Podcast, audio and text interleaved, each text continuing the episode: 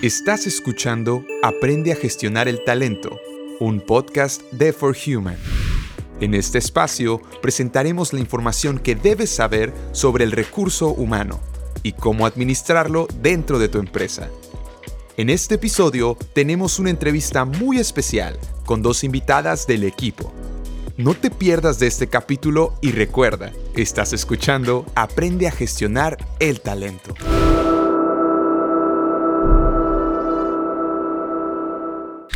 Hola a todos, hoy queremos presentarles a dos invitadas que nos van a hablar de por qué invertir en tu capital humano. Olga y María José, ambas expertas en el área de capital humano y colaboradoras de la empresa For Human Gestión y Talento. Ellas os van a contar un poco más. Hola, estamos encantadas de estar aquí, estamos muy emocionadas. Y sí, bueno, mi nombre es Olga, ella es María José y nos conocemos desde hace más de seis años. Eh, nos conocimos cuando iniciamos la carrera y bueno, algo que nos ha unido desde siempre es precisamente este amor, este interés que sentimos hacia el área de capital humano y bueno, hemos tenido la fortuna de poder desempeñarnos en un área que nos apasiona y pues además de hacerlo juntas. Sí, eh, como comenta Olga, creo que desde el inicio de nuestra formación como psicólogas siempre estuvo ahí que el área de nuestro interés es la psicología organizacional y creo que fuimos bastante afortunadas de poder especializarnos en esta área, incluso pues tomando eh, diferentes eh, materias o cursos a nivel internacional en donde pudimos humanizarnos con la filosofía de una empresa es un lugar en el que pasamos mucho tiempo y donde es importante sentirnos a gusto. Súper bien. Entonces, ¿qué se entiende por capital humano? Eh, capital humano estamos entendiendo que es un activo, como cualquier otro, con el que cuenta una empresa. Este activo tiene dos características, bueno, tiene muchas características, pero Majo y yo coincidimos en que tiene dos características que nos parecen sumamente interesantes, que una es que es intangible. ¿A qué nos referimos con intangible? Bueno, tú sí puedes tocar a la persona, puedes ver a tus colaboradores y contarlos incluso. Pero ¿qué no puedes ver de los colaboradores? Pues no puedes tocar su inteligencia o sus años de experiencia, sus habilidades, sus aptitudes. A esto nos referimos cuando decimos que es un activo intangible. Entonces, por este lado, esta es una de las características y otra que también nos parece sumamente interesante es que es autónomo, o sea, tiene eh, la capacidad, a diferencia de tus otros activos, de que puede tomar decisiones. Sí, creo que como bien mencionas, eh, la autonomía es una característica del ser humano, ¿no? Y creo que lo vemos muy en claro desde el proceso de la vida, ¿no? Cuando eres un niño, pues eres más independiente y toman eres más dependiente, perdón, y toman decisiones por ti, ahora sí que pues tus padres.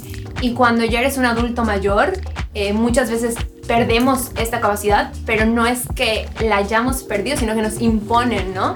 Pero es súper importante incluso a esta edad poder decidir con cosas tan mismas como qué te quieres poner. Entonces, si pensamos que durante toda la vida es súper importante el poder decidir, imagínense pues cómo una persona dentro de una organización tiene que poder eh, decidir, sentirse parte de y ahora sí que considerarlo para las decisiones, ¿no? Otra duda que me surge, ¿cuál sería la diferencia entre recurso humano y capital humano? Bien, pues creo que eh, nosotros hemos apostado por el término capital humano por varias razones. Entre ellas podemos decir que el recurso humano se puede ver como algo momentáneo, es decir, que va a estar dentro de mi organización un año y pues a lo mejor se va a ir, ¿no? Y cuando hablamos de capital humano, hacemos este énfasis en que es una persona que, como bien mencionaba Olga, tiene habilidades, tiene actitudes, tiene experiencia, tiene conocimientos que aportar a la organización y por el cual nosotros debemos de invertir en ellos, de modo que no sea algo momentáneo, sino que se quede por un largo periodo de tiempo. Es decir, eh, llegó con estas actitudes, estas habilidades, decidió eh, ahora sí que ponerlas en práctica en mi organización, yo como empresa contribuí a hacerla crecer, a desarrollarla y por ende va a estar conmigo en la organización por un periodo largo, ¿no? Y un periodo largo en el que va a aportar y me va a beneficiar a mí como empresa. Hablando de beneficios económicos, porque comentábamos que es un activo intangible, ¿no? De beneficios hacia la cultura organizacional y ahora sí que la consecución de un objetivo en común, que al final de cuentas es un beneficio para él, y para la organización, o es como debería de verse, ¿no? Un beneficio mutuo. Entonces, ¿podríais explicarnos qué papel juega el capital humano como activo de una empresa?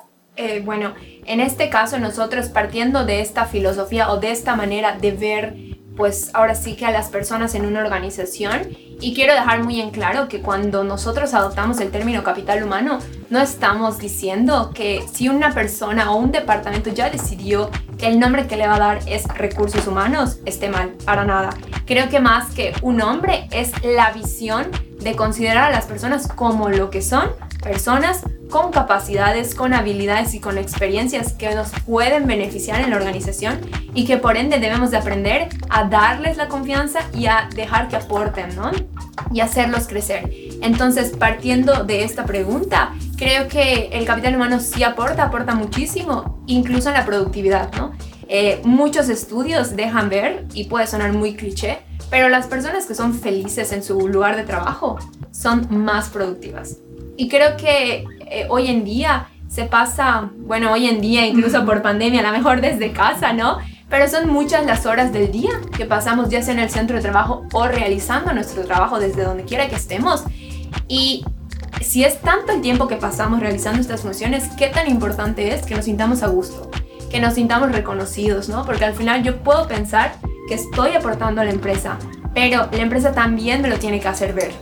Entonces, partiendo de esta idea, Creo que es muy importante que nos sintamos a gusto en el, en el área de trabajo, que el ambiente favorezca mi desarrollo, porque también creo que es un poco complejo y sucede que cuando tenemos un mal día en el trabajo, lo arrastramos a la casa, ¿no? Entonces, ¿qué tan importante es muchísimo porque es una cadenita. Si tengo un buen día de trabajo, probablemente mi casa llegue contenta y probablemente mis demás contextos o eh, sistemas también. Entonces es algo como grupal que no lo vemos, pero afecta en todo, ¿no? Es, Sí, precisamente es algo que se propone desde la visión de capital humano, ¿no? Tomar al ser humano, a la persona, al colaborador, como algo integral, o sea, entender que sí pasa muchísimo tiempo, como dice Majo, dentro del lugar de trabajo, pero sale y tiene vida social, tiene familia, tiene que ver por su salud. Y bueno, apostarle esta parte, no apostarle a desarrollarlo, a permitirle, eh, tanto con los recursos como con el tiempo, a la persona desarrollarse en sus otras áreas, porque como bien dice Majo, tener en cuenta que es una retroalimentación constante y esa es la importancia, en eso recae la importancia del capital humano, o sea, de esta visión de capital humano. Sí, al final los beneficios son eh, tanto para la salud, para la economía de la empresa, ¿no? Como hablamos de este activo, es un sistema y que lo debemos ver como algo creo que integral. Y entonces, eh, ¿qué sucede cuando no se dan todas estas condiciones? ¿Qué sucede cuando el lugar de trabajo no es un lugar que me satisface, no es un lugar que me permite desarrollarme, eh, incluso es un lugar que pues tal vez por el estrés o por el ambiente tenso que se puede vivir en el día a día, pues llego a la casa y, y pues estoy estresada, me siento mal, eh, no me siento a gusto, bueno, ahí empieza tal vez el foco, eh, la idea, perdón, de, bueno, voy a dejar mi trabajo, ¿no? Ahí empieza y traen problemas de rotación para la organización que, bueno, sabemos que son súper costosos y que tal vez, eh, pues, en primera instancia no se logran detectar, pero bueno, eh, capacitar a una nueva persona o encontrar una persona eh, que se ajuste y que se alinee a tu organización es muy difícil, es muy costoso, lleva bastante tiempo. Y pues bueno, esto representa un, un, problema, ¿no? Para, para la empresa, para la organización. Sí, creo que, y es muy claro, ¿no? Tú puedes tener el dinero en el mundo y hacer una empresa, pero si no tienes a la persona correcta para, ahora sí que desarrollarla, de nada sirve. Entonces es tener a las personas, ahora sí que en el puesto correcto para ayudarte y que en conjunto sumen para pues lograr los objetivos que decidas plantearte. Sí, y que Jim Collins lo plantea súper bien en una frase que dice, primero quién y luego qué. O sea, tienes que encontrar a las personas que tengan las capacidades, que tengan la actitud, que se alineen con tus valores, que tengan las mismas metas, que con las que puedas hacer equipo y algo pues muy complicado y, pues a lo que hay que prestarle mucho, eh, mucha atención cuando formas un equipo de trabajo es que puedan trabajar entre sí, ¿no? Entonces a esto se refería cuando decía, bueno, primero encuentra a las personas y luego, como dice Majo, si tienes los recursos, ya lo hiciste. Y todos estos problemas de los que habláis competen únicamente al Departamento de Capital Humano. pues eh, consideramos nosotras que esta cuestión o esta perspectiva de ver ahora sí que a las personas de una organización, si bien lo podemos ver de manera más clara en las funciones del Departamento de Capital Humano, quien es al final de cuentas quien da la estructura organizacional, quien crea políticas, manuales, análisis de puestos, descriptivos, etc., es un trabajo en conjunto. ¿Por qué? Porque tú puedes tener hermosa tus políticas, hermoso tu código de conducta, pero al final del día que no se estén ejecutando, ¿no? Entonces creo que es eh, un trabajo en conjunto en donde muchas veces las organizaciones eh, es una persona la que crea estos documentos y nadie más los conoce. Entonces creo que la importancia está en hacerlos partícipes. Si yo voy a crear una política, si tengo una empresa pues de 2.000 personas, tal vez me sea muy difícil tener a mis 2.000 personas en conjunto para crearla. Pero ¿por qué no crear comités? Es decir, que hayan personas de diferentes áreas que puedan ser la voz de estas 2.000 personas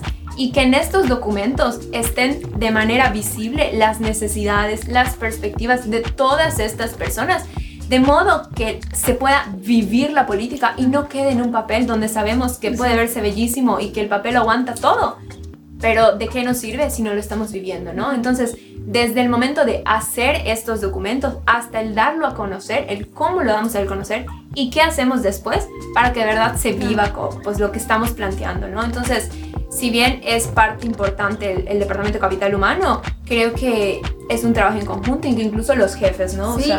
no, y que nos ha, nos ha pasado en la práctica que, bueno, tienen precioso descrito eh, el puesto, las habilidades que desean que tenga la persona, los conocimientos o la experiencia, pero al momento de ejecutarlo, pues no, no resulta o no, no sale como ellos esperarían.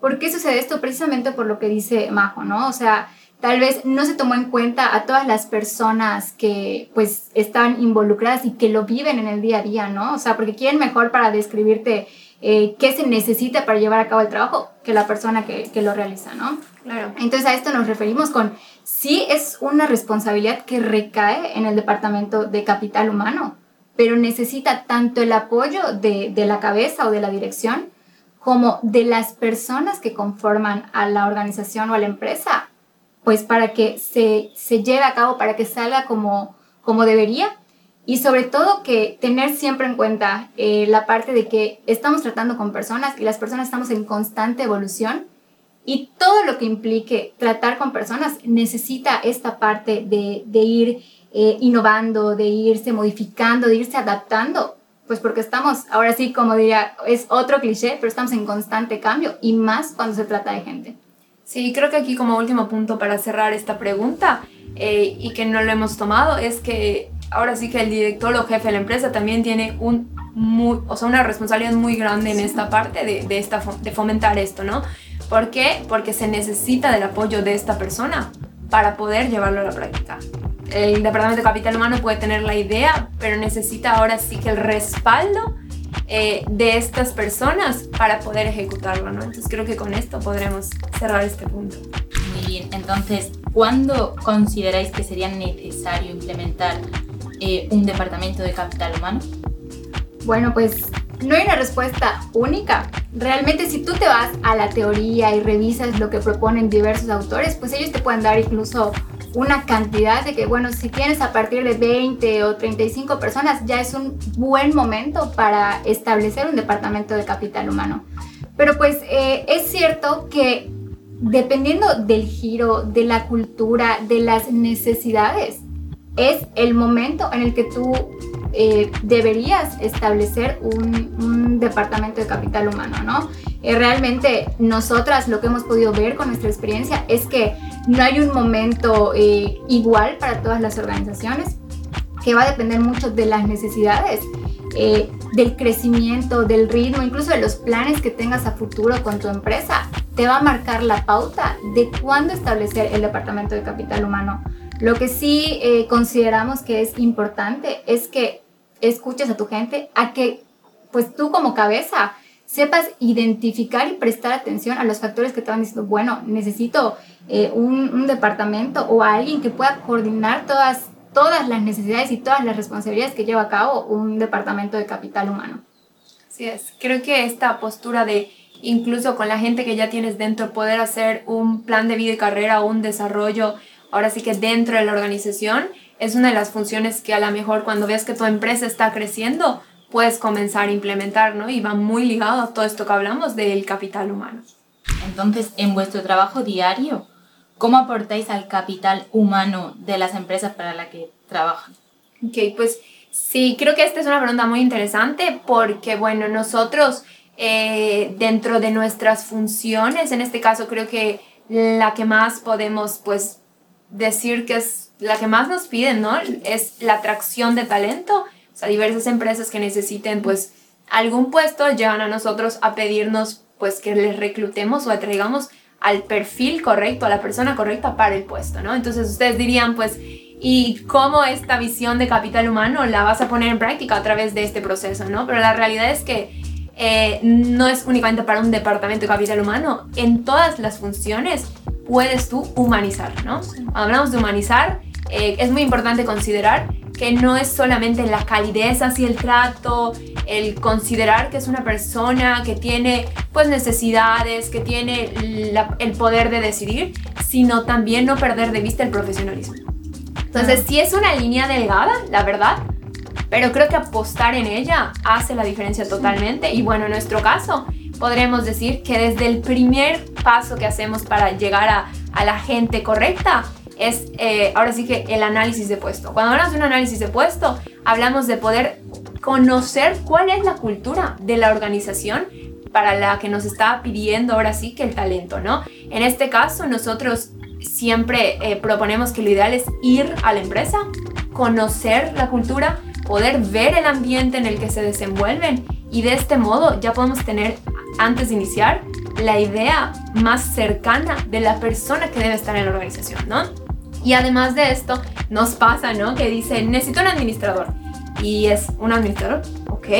Y creen que con esta información es suficiente para llegar a la persona, ¿no? Pero pues yo puedo necesitar un administrador y tú también, y no va a ser la misma persona, ¿no? Entonces es muy importante detenernos en esta primera parte para poder conocer cuáles son las necesidades de cada empresa, cuál es la cultura de cada empresa y poder ahora sí que tener en cuenta el perfil y las condiciones de puesto, de modo que podamos ahora sí que hacer un proceso humano adaptado a las necesidades de la empresa y siempre considerando a la persona, ¿no? Claro, cuando hablamos de proceso humano no solo consideramos a las personas que van a ingresar o a los candidatos, eh, hablamos también pues de la empresa, ¿no? Eh, creo que algo en lo que coincidimos es que un proceso se vuelve humano por muchas eh, características, pero en nuestro caso tratamos de hacer énfasis en la transparencia, en la constante comunicación, la transparencia con la empresa, porque estamos muy conscientes de que tienen un sentido de urgencia y de que un puesto vacante cuesta.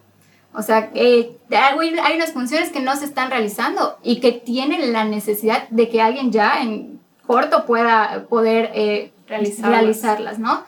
Y pues por parte de los candidatos igual eh, es difícil, la verdad, decir que no a alguien, o sea, decirle pues no cumples con el perfil la manera en la que se comunica también es muy importante, eh, porque, pues, o sea, situaciones que la verdad son difíciles de manejar, o sea, candidatos que te llaman directamente y que te dicen, oye, me postulé para tal vacante y te mandé mi currículum, y con el hecho de tomar la llamada y decirle, a ver, ¿me puedes decir tu nombre? O sea, y checar en ese momento el currículum. Digo, y aquí entran en cuestión, en juego, perdón, dos cosas. Una, si tú en currículum ves que no cumple con, con los requisitos, con el perfil, pues bueno, tú saber cómo manejar y decir en ese momento, oye, mira, la verdad es que necesitamos a alguien que tenga experiencia en esto específico y preguntarle, ¿has tenido experiencia en esto?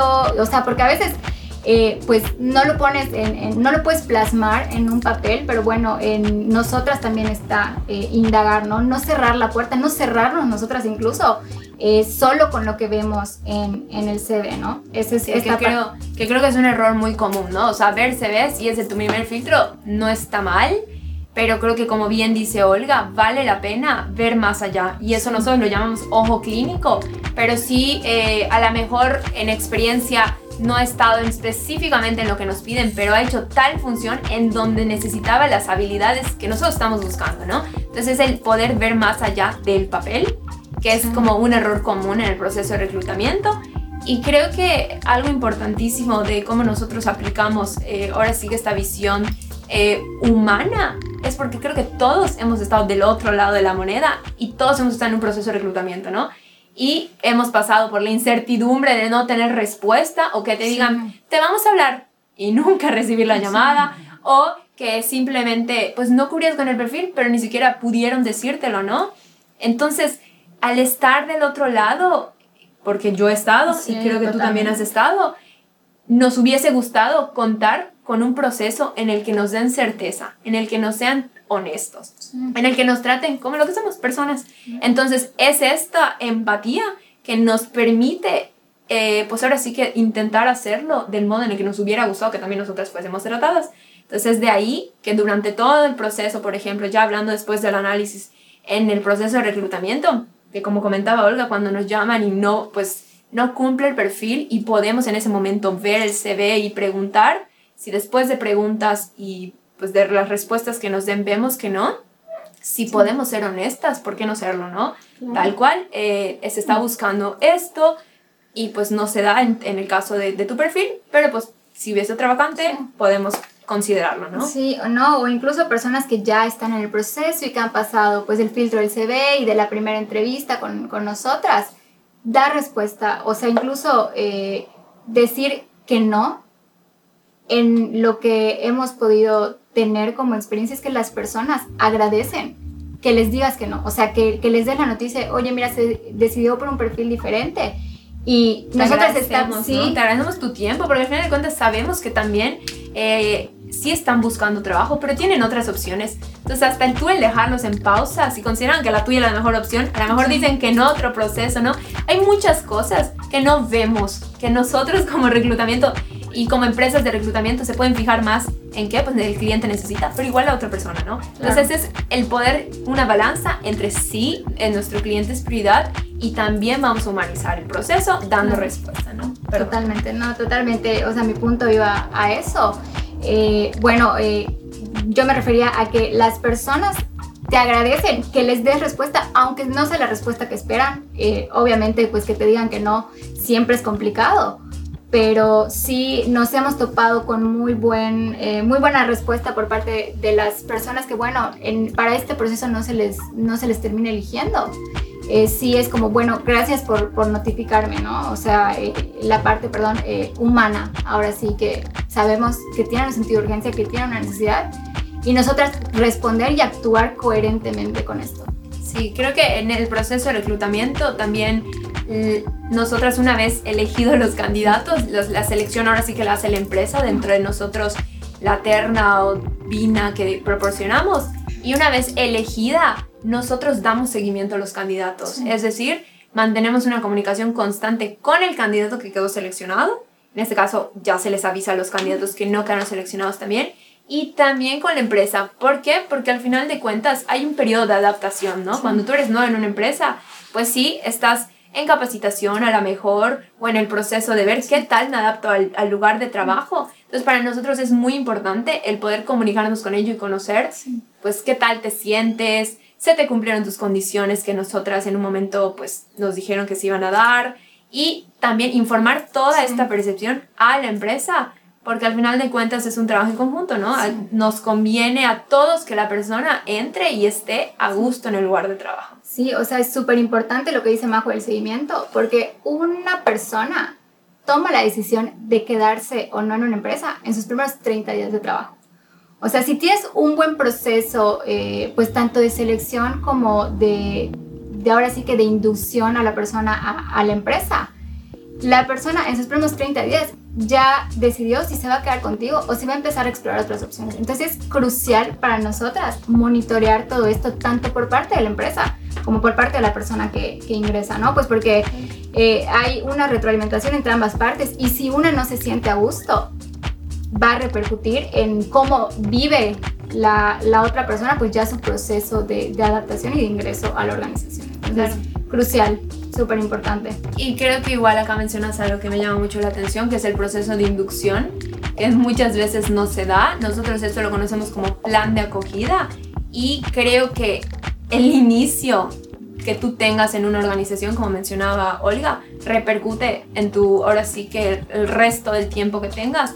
Entonces sí, invitar también a crear planes de acogida viendo esta visión de, capital humano y de las personas eh, pues que al final de cuentas queremos que, estén allá, van a aportar, porque ellos van a decidir si aportan a nosotros como empresas eh, pues sus habilidades, sus conocimientos, su experiencia y de ser así, ¿qué tenemos que hacer? Darles una buena inducción y hacer que crezcan, que se desarrollen y todo esto nosotros lo conocemos como el proceso de retención de personal, ¿no? Entonces creo que sí, es una cadenita y bueno, en el, en, por ejemplo, hablando de pruebas psicométricas, que es otra de las, eh, de las funciones que nosotros llevamos a cabo, incluso de manera independiente, es decir, no solamente para un proceso entero de atracción, sino para, eh, ahora sí que la empresa obtenga información que le puede ser útil para tomar decisión, incluso en, en el momento en que nosotros aplicamos pruebas psicométricas, se puede poner en práctica esta visión de humanización y de capital humano, ¿no? Sí, sí, sí, o sea, totalmente. Y, o sea, desde la forma en la que lo comunicas, eh, o sea, pues porque pruebas psicométricas, al final de cuentas, te sientes evaluado. En una entrevista te sientes evaluado. Entonces, lo que comparte Majo es súper pertinente, porque sí, aunque sea un pedacito del proceso y que sea pues muy puntual, se puede hacer de manera humana. La forma en la que le dices a la persona o incluso eh, la forma en la que les das los resultados, que muchas veces se evalúa a la persona, entra a la organización súper bien y tal vez nunca se le comparten los resultados y bueno, ¿de qué le sirve a la persona? Tal vez identificar fortalezas que no sabía que tenía o corroborar que sí efectivamente es una persona con mucho liderazgo o con mucha facilidad para enseñarle a los demás y pues también identificar áreas de oportunidad en las que puede trabajar y desarrollar su perfil profesional, hacer crecer eh, a la empresa y sobre todo pues a sí mismo, ¿no? O sea que es importantísimo. Olga, María José, a mí me surge la duda, ¿por qué la gente se va de su puesto de trabajo? Ok, pues es muy interesante tu pregunta. Desde nuestra experiencia, la verdad que podemos decir que hay varias razones, ¿no? Eh, podemos empezar por un mal proceso de reclutamiento y selección, ¿no? Podría ser como una de las principales razones. Eh, otra razón podría ser que no hubo este plan de acogida o este proceso de inducción adecuado en el que se le dio la información necesaria, ¿no? O incluso desde el proceso de selección que tal vez no se le plantearon o las cosas de manera correcta o de manera transparente. Eh, hay otra razón que muchas veces pasamos por alto y que tú dices, es que le estoy pagando bien, ¿no? O sea, tiene un buen salario y se me va. ¿Cómo, no? Porque eh, nosotros desde la psicología le conocemos como salario emocional, que es lo que no contemplamos muchas veces, ¿no? Puedes tener un super salario y no estar contento en tu lugar de trabajo porque la comunicación es la adecuada, porque no respetan las condiciones de trabajo, porque la cultura es pesada, etcétera, ¿no? Y creo que es aquí la importancia de poder considerar no solo el salario ahora sí que económico lo que vemos en, en, nuestra cuenta, sino el salario emocional, que muchas veces eh, es incluso más importante que el salario económico, ¿no? Entonces podríamos decir que estas son algunas. Sí, claro, o sea, hay que tener en cuenta que eh, pues se tienen que satisfacer ciertas necesidades básicas que el salario, pues ahora sí que económico, se encarga de, esto, ¿no? Pero como seres humanos no somos solo comer, eh, entonces pues satisfacer otras necesidades, pues tal vez más elevadas, eh, sí ayuda a que la gente se quede, porque si yo pues estoy bien de salud, tengo una buena alimentación, puedo descansar, o sea, mi, mi trabajo me permite descansar, pues bueno, cuando yo llegue al lugar de trabajo voy a tener los elementos necesarios que como persona eh, requiero para llevar a cabo mis funciones, ¿no? Eh, y pues vemos, realmente, incluso puedes tener todas las condiciones, a contar con el salario emocional, contar con el salario económico, tener un buen ambiente de trabajo, pero si, si se hizo un mal proceso en el que la persona no se adapta a la, a la cultura, perdón, o no se ajusta o no va, eh, que nos ha pasado, o sea, buenos lugares de trabajo que ofrecen una buena remuneración, que tienen un ambiente pues eh, ahora sí que, que muy bueno para trabajar. Hay personas que se van, pero ¿por qué? Porque tal vez no se hizo un buen análisis del tipo de gente que necesita tu empresa para, o sea, para trabajar ahí, ¿no? Entonces a esto se, se refiere Majo también, ¿no? Con la parte de, bueno, una buena selección de personal o sea, desde el inicio, razones por las cuales se va la gente, muchísimas. O sea, desde no plantear bien el puesto, como dice Bajo, no dar bien la información, tal vez eh, no remunerar de manera justa o que la persona no sienta justa la remuneración que se le da. O sea, eh, nos podríamos hablar, eh, echar otro, otro video, otra, otras horas hablando de los motivos por los cuales alguien deja su lugar de trabajo. Es, es un tema muy complejo y muy interesante también. Sí, creo que todas las empresas de nuestro giro, en este caso, que nos dedicamos a esta parte tan interesante y tan gratificante que es el reclutamiento y selección, nos topamos con esta pregunta por parte de varios clientes, ¿no? El por qué se van. Y creo que es algo en lo que definitivamente podemos contribuir a mejorar, ¿no? Como bien mencionaba Olga. Y volviendo a la pregunta del, del vídeo, ¿por qué invertir en tu capital humano? ¿Me podréis dar alguna razón, aparte de todo lo que habéis comentado? Concretamente, ¿por qué sería importante invertir en tu capital humano? Eh, realmente sí hay eh, repercusiones pues muy concretas e incluso medibles. Eh, para empezar, disminuye, invertir en tu capital humano disminuye índices de rotación, aumenta la productividad, aumenta la, la satisfacción laboral, perdón, crea clima organizacional más saludable. entonces, pues bueno, de mi parte estas son como pues repercusiones muy concretas en las cuales eh, se justifica por qué invertir en tu capital humano, en qué puedes ver reflejado esta inversión. Tener a las personas correctas es una inversión porque vamos a ver una disminución en nuestros problemas y al final de cuentas esto nos va a ayudar eh, económicamente, si así lo vemos, y a generar un ambiente más propicio para el desarrollo de las personas, buscando un beneficio en conjunto, ¿no? O sea, creo que eh, verlo como inversión, o sea, y, más fácil trasladarlo a como invertir en cualquier otro activo de tu organización, así como inviertes en tecnología, como inviertes en equipo, como inviertes en infraestructura. ¿Para qué te sirve? Pues para alcanzar los objetivos, para eh, eliminar problemas. La misma visión, solo que con una parte humana, ¿no? Cuidando también y tomando en cuenta las características que, muy particulares que tiene el capital humano.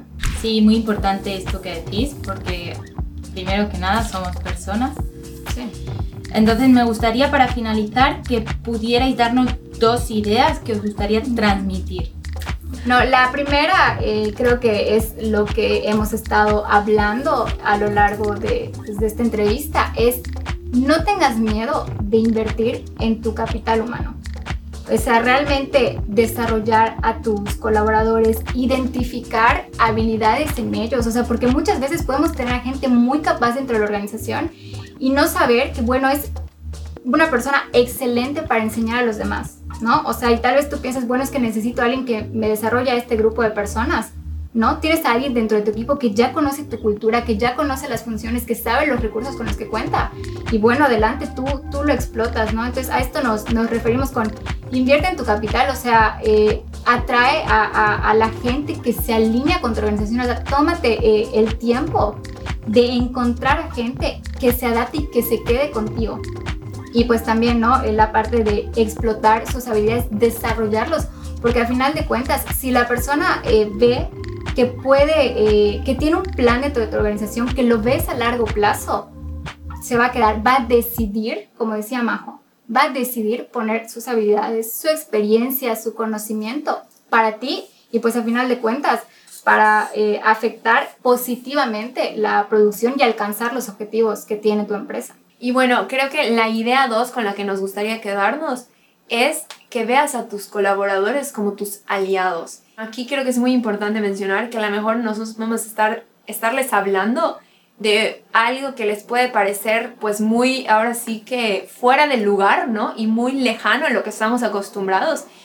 Y sí, puede hacerles mucho ruido, pero creo que esa es la idea, crear eh, una cosquillita ahí, de modo que todos querramos este cambio de chip y que sí, sí cuesta trabajo, porque culturalmente es lo normal, o sea, el verlo como lo opuesto, pero no, no tengan miedo, creo que es eh, algo que es muy beneficioso en definitiva, como hablábamos, por diferentes situaciones, pero sí, definitivamente es algo que va a repercutir en la productividad de la empresa. Entonces, creo que este es el punto con el que nos quedamos. Eh, muchas gracias, Olga. Muchas gracias, María José. Creo que sí habéis dado unas buenas razones de por qué invertir en vuestro capital humano. Muy importante y necesario el tema que, que habéis hablado. Gracias. Gracias a ti eh, por el espacio. La verdad es que como comentamos es un tema que nos apasiona y encantadas de, de estar aquí, de poder hablar de lo que tanto nos gusta. Pues esperamos que, que esta información también pueda servir para concientizar sobre pues, la razón de, del por qué invertir y los beneficios que nos puede traer. Gracias por escuchar este episodio. No olvides seguirnos en nuestras redes sociales, en Facebook como For Human o en nuestro Instagram como For Human MX.